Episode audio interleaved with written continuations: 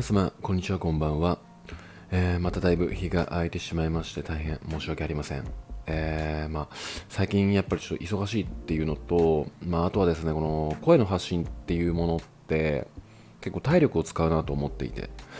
まあだからその結構元気があったりメンタルが安定していないと、まあなかなかやる気が起きないっていう、うん、まあなんかクソみたいなちょっと言い訳を、えーお伝ええーしちゃう形になるんですが、えー今回もですね、えーたくさん質問箱をいただきまして、まあ、その中から一つ、え選んで回答していこうと思っております。まあ、あとですね、ちょっと、え今回の放送の最後に、うんまあ、ちょっとご報告というかね、まあ、なんというか、まあ、今後、えー新しく取り組んでいこうと思うこと的な、まあ、ご報告もあるので、えー気になった方はまあ最後まで聞いていただけると嬉しいです。はい。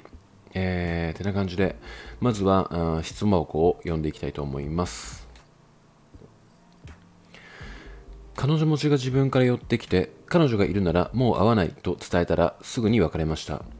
でも私はその別れ方やまだ決着していない時に知り合いに彼女の重りを任せ私に会いに来てそれが優しいと思っていたり知り合いが知り合いが多い場所に2人で行きたかったりなどの無神経さや人間性の低さにドン引きしました。するとそれに気づいたのか一時の気の迷いが覚めたのか元カノはこれぐらいしてくれたとか元カノとも普通に仲良くしたいし2人では行かないけど飲みに行ったりしたいなどと言い始め他の女性を引き合いに出し嫉妬させたり私が嫌がることをして試してきました。極めつけはデートで迷った時です。向こうは一緒にいるだけで楽しいからと何もしないので全部私が決めたのにかろうじて向こうが調べた生き方が間違っていて迷ったらかっこ元カノは全部自分で決めて俺ついていくだけだったよと言われました。そんなので、えー何もせずすぐに関係を終わらせました。最初は私の思い込みが激しくて自分がないがしろにされたというようなエアリップをしたりしていました、えー結局半年もしないうちに元カノと戻りました。その顛末を話した知人から私が振られたモテたいだけで私が好かれてなかっただけというようなことを言われました。実際違うと思っていますがこんなのに振られたなんて思われたくないと思ってしまうのは勘違いも甚だしいのでしょうか？というような質問箱をいただきました、はい。えーまず、まあ、結論としましてはまああのーこの彼、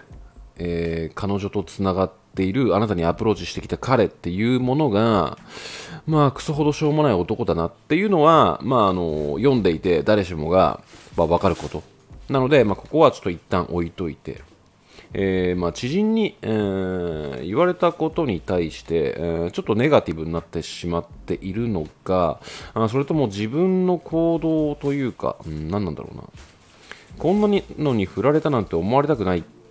えーっていうね。だからまあちょっと黒歴史として、えー見ていたのになんかその私がちょっと好きだった気気を持ってしまった相手で別れてしまったっていう結果を、え知人に言われたことでそれが納得いかないから、まあ、ちょっと聞いてほしいしどう思うのかっていう部分を、まあ、お聞きしたいのかなってちょっと思ったんですがあ、まあ、まず、うん、あの時系列がちょっと分かりにくいのでここに関しては何とも言えないんですけども、まあ、おそらく、まあ、あなたの文章からしておそらくこの知人は、まあ、ちょっとあなたにイラッときたのかなって感じました、うん、なんかねその結局はなんかあの男にうんそうやってアプローチされたけどもなんかしょうもない行動に対してちょこっと、まあ、結局付き合っといてまあなんか、うん、しょうもない男っていう風なまあ形というか想像を、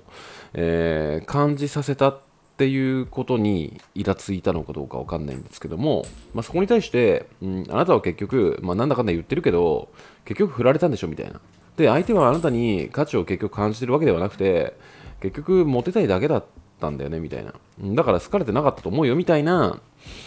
まあそういうちょっとイラつきからそういう返しをしたのかなって思うので個人的にはそこまでまあ気にする必要はないとは思うんですが、まあ、この知人がどういう方だったのかどういう人間性なのかが分かんないので何とも言えないんですけどもまあ、少なからず、まあ、このエピソードを話したことに対して相手をイラつかつかせてしまったっていう部分の反省点っていうものは自分の中で認識していても損はないのかなって、えー、思いましたね。で、まあ、僕的に見ても、まあ、この文章をすべて、えー、読んでいたときに、まあ、ちょっと時系列がわからないので、あれなんですが、まあ、なんかその、結局、少しはあ彼に対して価値を、えー、感じていたからこそ、えー、このような男との、まあ、ここのようなね、まあ、黒歴史的なエピソードが出来上がってしまったとは思うんですよ。うん、全くこの男に価値を感じていないのであれば、まあ、まずですね、あのまあ、彼女がいるならあ、彼女持ちが自分から寄ってきて、彼女がいるならもう会わないと伝えたら、えー、すぐに別れましたっていう、まあ、この産業の時点で、まあ、大体の人が縁を切れるのかなってちょっと思ったりもして。うん、でも、で、あなたも結局、まあ、その別れ方に対して、まあ、違和感を感じていたっていうことから、まあ、ドン引きしましたって書いてあるんですけども、うん、まあなんかこの後に少しちょっとデートしたのか何なのかわかんないんですが、うーん、まあなんかいろいろとね、あのー、まあデートで迷った時とか、あの元カノは全部自分で決めて俺ついていくだけだったよみたいな、なんかそういうセリフとか出しちゃってるんで、まあ、このドン引き、えー、と最初は良かったんだけども、うん、クソみたいな要素がだんだんじわじわ出てきて、えー、結果としてうーんなんだろうな関係性が終わったわけなんですよね、うん。まあ、だから振られたって思いたくはないっていう部分はわかるんだけどもそれはあなたと彼の思い出にしかないことであって、まあ、このようなね説明をうんまあ全然関係ない人に話した時にやっぱり結局切られたんでしょて結局なんかそんなしょうもない男に切られたんでしょっていうイメージをうーん、まあ、相手は抱くよねっていう話なんですよね、まあ、だから、まあ、ていうかなこのこんなのに振られたなんて思われたくないっていう気持ちもまあ分からなくはないんですけども、まあ、正直こんな男に少しでも価値を感じてしまったあ自分っていうものを認識するっていうこととまあ即縁を切れなかった？まあ分かんないんですけどねそのドン引きしてからすぐ切ったのかどうなのかちょっと分かんないんですが、まあ、そこに対しての、まあ、反省点はあ持っておいて損はないんじゃないのかなっていうのが、まあ、印象です。で、まあ、知人から言われたことは、まあ、そこまで気にする必要はないんじゃないのかなって。結局、ね、あなた、うん、しか知らないことではありますし、まあ、あなたがあしょうもない男って感じて切ったのであればそれでいいとは思うんですよ。そのこの話を誰かに伝えた時にいやそれは違うよって言われたところであなたがそういうふうに自覚をしていればいいんじゃないのかなって思います、まあ、ただそこに対してうんそこは違うよって言われたことにでこのように、うん、振られたなんて思われたくないって、うん、なんか自分をその正すというかね、うん、なんかそういうふうに思っててしまうのは実は、うん、関係性を、えー、相手から切られたっていうことに対して、まあ、復讐心として相手をクソに、まあ、見立てるっていうふうに、えー、ね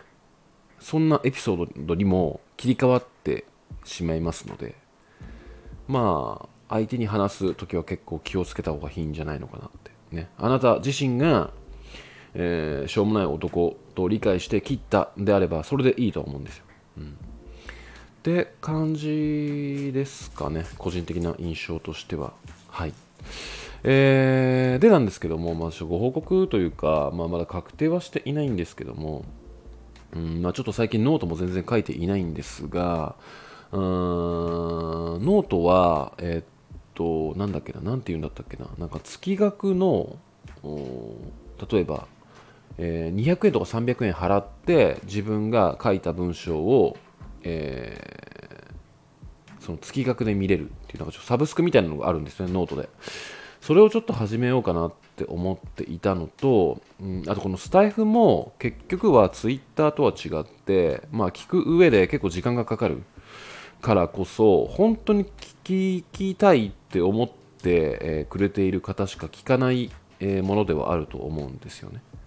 まあ、そうなった時にうーんなんかその誰でも聞けるような、まあ、チャンネルっていうのは別にいいんですけど、まあ、本当に聞きたがっている方に、えーお話しするためにメンバーシップを始めようかなってちょっと思っています。で正直ここに関しては1人とか2人とかあー登録していただけたのであれば、まあ、ずっと続けていこうかなって話ですね、まあ、誰も登録していただけなかったってあればやる必要もないんですけど、うんまあなんかその本当に、うん、需要があるって感じていて聞いていただけるのであればまあなんかちょっとあの言葉も選ばずに、まあ、もっと好き勝手喋れるんじゃないかなって気軽に。ってなってくると、まあ、更新頻度もまあねあのそんなにかしこまってかしこまってじゃないな、うん、なんかちょっと思い切りから結構連続でアップしていけるのかなって思っていて。まあだからまあそのメンバーシップと普通ので分けるのかどうかっていうのは全然決めていないんですがもしかしたらメンバーシップ1本でスタイフはやっていこうかなってちょっと思っていますし、うん、まあなんか本当に聞きたい聞いていただける方に届けようかなって思っています。スタエフに関しては。でノートに関してはあの、まあ、スタエフもそうなんですけどもうんまあ、サブスクをやることによって何をあげるのかって話なんですが、まあ、ノートに関しては、うん、まあうんスタエフとちょっとかぶってしまうんですけども質問箱で得た気づきとか、まあ普段見てる映画とか本とかの感想を、まあ、自分の言葉で書いていくっていうものをまあ上げていこうかなって、まあ、そこに関してもおそらく本当に、うん価値を感じていただける人しか登録してくれないと思うのでそこも好き勝手書いていこうかなって思っております。はい。でこれをちょっと続けていこうかなって、えー思っていてまあいろいろある中でねまあ、ちょっと時間を決めてやっていこうかなって思うんですけども、まあ、そこに関しては、まあ、Twitter なりスタイフなりうんで、うん、告知していこうかなって思っておりますので、まあ、その時はですねちょっと気になるなって思ったらまあなんか登録していただけると嬉しいですね、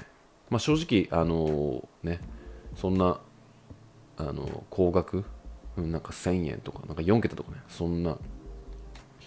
そんな高額にしようとは思っていないのでなんか、うん、スタバのコーヒーよりもちょい安ぐらいの金額設定にしようかなって思っていますので、えー気になる方は登録をよろしくお願いします。えー、寺具合でですね、今夜はこの辺で終わりにしたいと思います。今夜もご視聴いただきましてありがとうございました。それではまた。